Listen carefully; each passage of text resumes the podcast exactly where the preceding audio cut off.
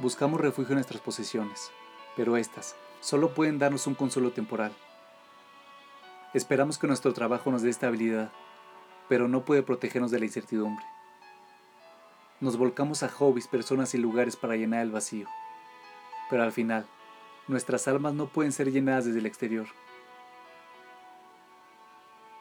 Sukkot nos da la oportunidad para dar un paso atrás y encontrar refugio para nuestra alma para llenarnos desde adentro hacia afuera y reconectarnos con la versión más elevada de nosotros mismos. Sara Devi nos presenta seis tipos de refugio que podemos encontrar en nuestra azúcar.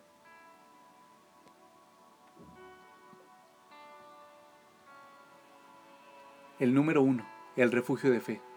La raíz de la palabra hebrea para fe significa también lealtad. Permanecer comprometido a algo incluso en circunstancias difíciles.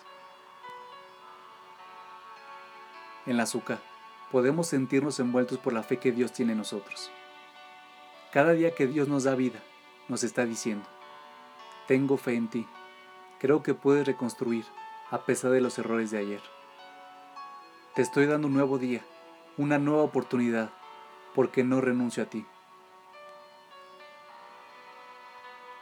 El número 2 el refugio de la gratitud. Una de las razones por la cual nos sentamos en la azúcar es para recordar las nubes de gloria que usó Dios para guiarnos por el desierto cuando dejamos Egipto. Todos tenemos distintas luces en nuestras vidas que nos guían y nos ayudan a navegar nuestros desafíos. La luz de nuestros amigos, la luz de la Torah, la luz de nuestra familia. Reconoce esos regalos que iluminan tu camino Rodéate de gratitud. El número 3. El refugio de conexión. Invita a amigos y a familiares a tu suká. Aprende de otros y comparte lo que has aprendido. Construye y nutre las conexiones que tienes con los demás. Siente la protección de la cadena de bondad que redime tanta oscuridad. Sé otro eslabón en esa cadena.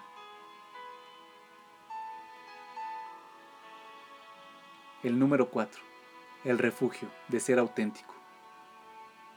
Cierra la brecha que hay entre quién eres y quién muestras ser al mundo que te rodea. No temas cambiar para alinearte con tus valores reales. Utiliza el espacio del azúcar para abrir esa parte de tu interior que quiere ser libre. El número 5 el refugio de la plegaria. Hablarle a Dios es una constante en nuestras vidas.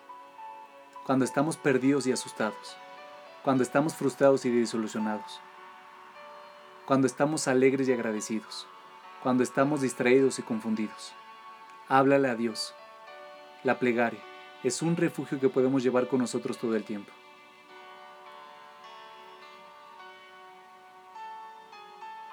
El número 6 el refugio del amor.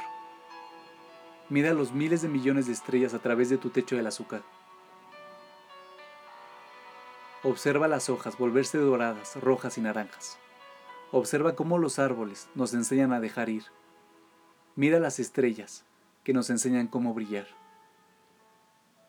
Dejemos que el azúcar nos enseñe cómo encontrar un firme refugio en el infinito amor de Dios.